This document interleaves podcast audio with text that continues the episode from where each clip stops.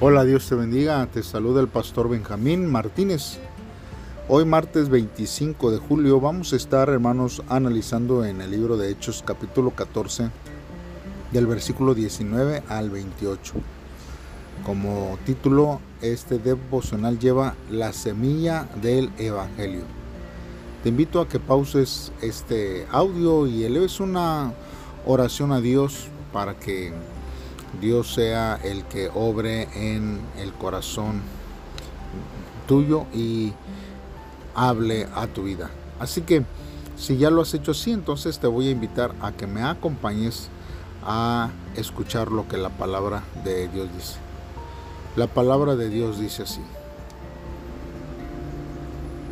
Entonces unos judíos vinieron de Antioquía e Iconio y convencieron a la gente para que se pusiera en contra de Pablo.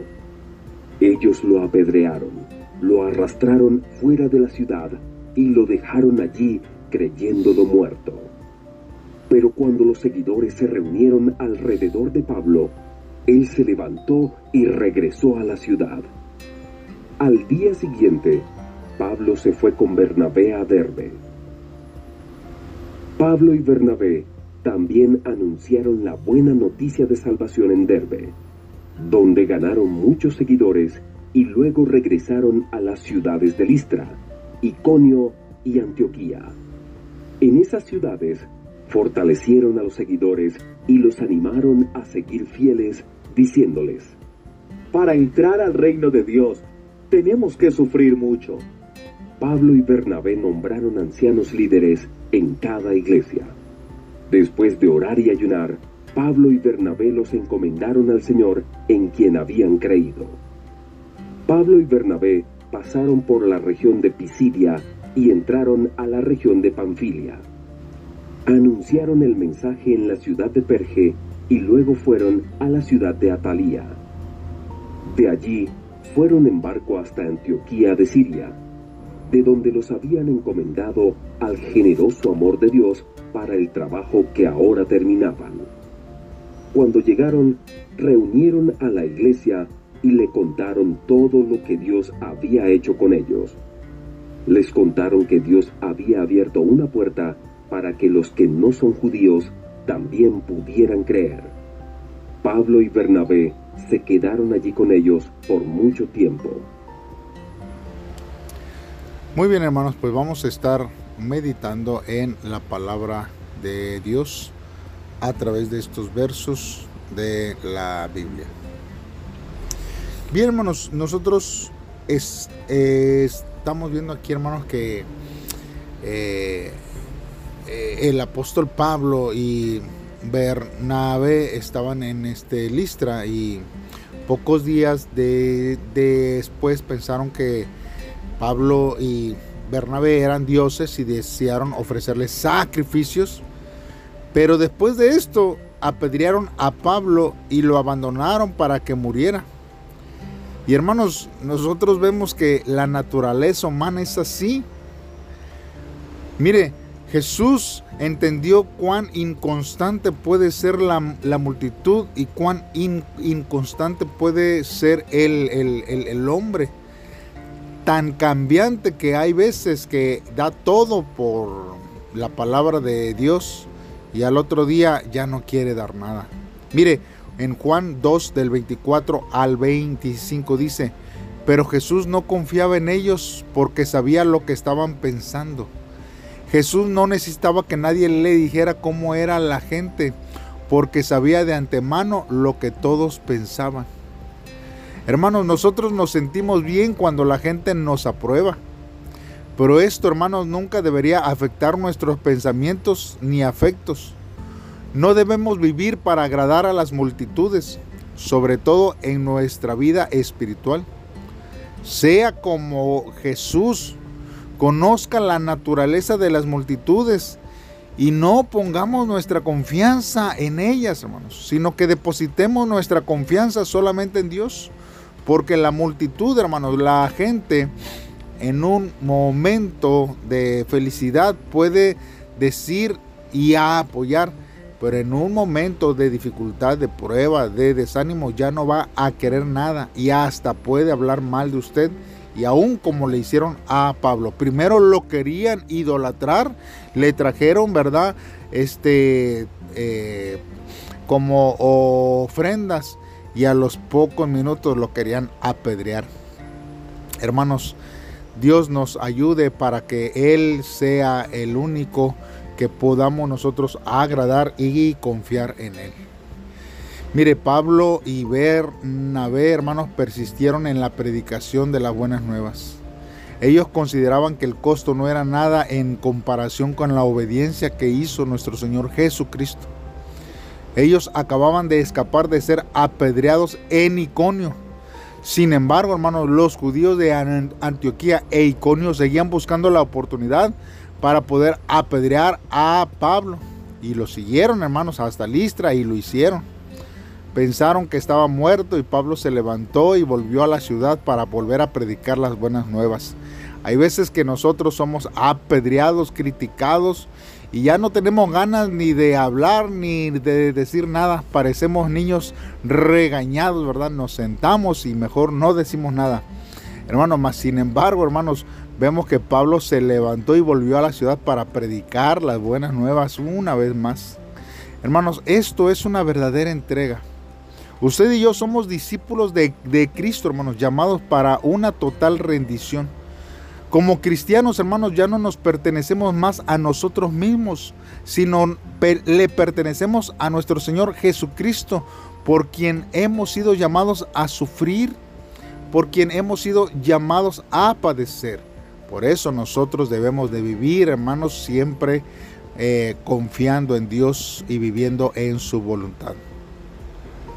Pablo y Bernabé, hermanos, volvieron a visitar a los creyentes otra vez de todas las ciudades en las que poco antes los amenazaron y atacaron físicamente. Ellos sabían los peligros, hermanos, que se habían enfrentado y que podían enfrentarse. Mas, sin embargo, hermanos, ellos creían que tenían la responsabilidad de animar a los nuevos creyentes. No importa cuán inconveniente e incómoda resulte la tarea, no debemos descuidar el apoyo que necesitan los nuevos creyentes, a quienes les, hace falta nuestra ayuda y nuestro estímulo. Para Jesús, hermanos, no fue conveniente ni cómodo, hermanos, ir a la cruz en nuestro lugar, mas sin embargo lo dio todo para salvarnos, hermanos. Quizás, hermanos, parte de la razón para la que Pablo y, Bernabé arriesgaran sus vidas para volver a estas ciudades fue para poder organizar el liderazgo en las iglesias. No cuidaban a un grupo unido de negligentes, procuraban que se llegara a organizar con líderes guiados por el Espíritu Santo que les ayudara a crecer. Las iglesias, hermanos, crecen cuando tienen líderes, hermanos, cuando hay laicos y cuando hay pastores dirigidos por el Espíritu Santo. Por eso nosotros debemos de orar para que nuestros pastores y nuestros líderes que están dentro de la iglesia estén llenos del Espíritu Santo y cubrirlos bajo la oración y eh, para que Dios sea el que obre en sus vidas. Y si Dios lo llama a usted, acepte con humildad la responsabilidad de un papel de liderazgo en su iglesia. No espere que Dios llame a otros. Usted necesita ser llamado por Dios.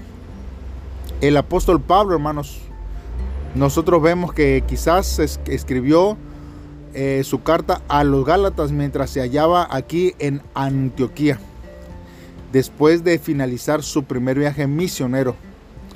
Hay varias teorías, hermanos, en cuanto a que la región de Galacia, eh, Pablo dirigió su, su, carta, hermanos.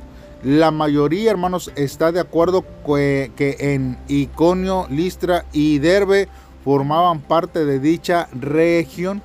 Y es probable, hermanos, que Gálatas se escribiera antes del concilio de Jerusalén, que vamos a estar viendo en el siguiente capítulo. Porque en la carta, hermanos, el asunto de que si los gentiles creyentes debían someterse a la ley judía todavía no estaba resuelto. El concilio, hermanos, se reunió para eh, para poder, hermanos, hablar sobre este punto, sobre este tema, hermanos. Entonces, nos, nosotros vemos, hermanos, que Dios obra de una forma especial. De Antioquía, hermanos, de, de Pisidia, hermanos Pablo y Bernabé descendieron con rumbo a la costa de Panfilia. Se detuvieron primero, hermanos, en Perge y donde desembarcaron ahí y luego fueron al oeste en dirección de Atalía, hermanos, puerto principal que enviaba las mercancías desde Asiria a Siria y Egipto. Y ahí, hermanos, encontraron una nave que los llevaría a Seleucia, hermanos, puerto de Antioquía de, Siria. Y es ahí, hermanos, donde termina el primer viaje misionero del apóstol Pablo. Qué tremenda información nosotros podemos ver. Porque, hermanos, cuando nosotros leemos hechos con mucha atención, nosotros podemos descubrir dos verdades particulares. Una es, hermanos, que las fuerzas que perseguían a la iglesia no eran externas, sino internas. Es decir, hermanos, que lo que impedía la maduración y la bendición de la iglesia no era la aflicción y la persecución externa, sino las fuerzas internas, hermanos, de la división, hermanos, las críticas, la hipocresía, las mentiras. La otra, hermanos, es que la iglesia tuvo un avivamiento cuando sufrió una fuerte persecución exterior. Los perseguidores, hermanos, presionaron a los apóstoles utilizando toda su fuerza material e incluso, hermanos, los encarcelaron. Sin embargo, solo lograron apresarlos físicamente porque no podían quitarles su fe. Por lo tanto, hermanos, no tema hermanos, a quien le amenace con la fuerza, ya que la historia ha demostrado que las naciones que dominaron a otros países con violencia y fuerza no prosperaron. Por eso, hermanos, la aflicción y la persecución que sufrimos al predicar el Evangelio no son aterradoras. Si Cristo está en nosotros y nos acompaña, no hay tribulación alguna que pueda ser un problema ni aunque ésta sea, hermanos, la muerte. Además, el cristiano, hermanos, demuestra una fuerza aún mayor y crece más cuando sufre persecución y congoja. Sea cual sea la tribulación, confía en Dios, siga su camino obedeciéndolo. Entonces se revelará el poder del Evangelio y la iglesia comenzará a experimentar un avivamiento. Hoy, hermanos, en este devocional podemos traer a reflexión dos cosas para nuestra vida. Primero, hermanos, ¿cuál es la semilla que he sembrado para el reino de Dios y qué fruto estoy por, recoger, hermanos?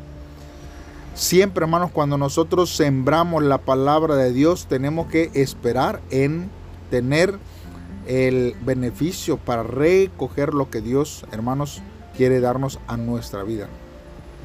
No siembre sin pensar que no va a recoger nada. No predique si usted piensa que no va a haber resultados. Predique esperando resultados. Predique esperar cosechar y con la ayuda de Dios y el Espíritu Santo usted va a hacer. Número dos, hermanos, nosotros tenemos que confesar que el fruto de la evangelización no es por nuestro trabajo o por nuestro mérito personal, sino por la gracia, hermanos, exclusiva de Dios. No es porque usted sea bueno, no es porque usted eh, pueda hacer eh, eh, todo y que usted tenga este, esa fuerza o por sus propios méritos, sino es por el Espíritu Santo. Entonces, no piense que usted no tiene forma, que, usted no, no tiene esa habilidad para hacerlo. El Señor no, no nos dijo, si usted tiene habilidad para predicar, predique. No, Él nos mandó a todos y no preguntó si teníamos nosotros esa habilidad o no. Así que usted simplemente tiene que predicar de la palabra de Dios esperando, hermanos, que podamos tener una cosecha en nuestra vida.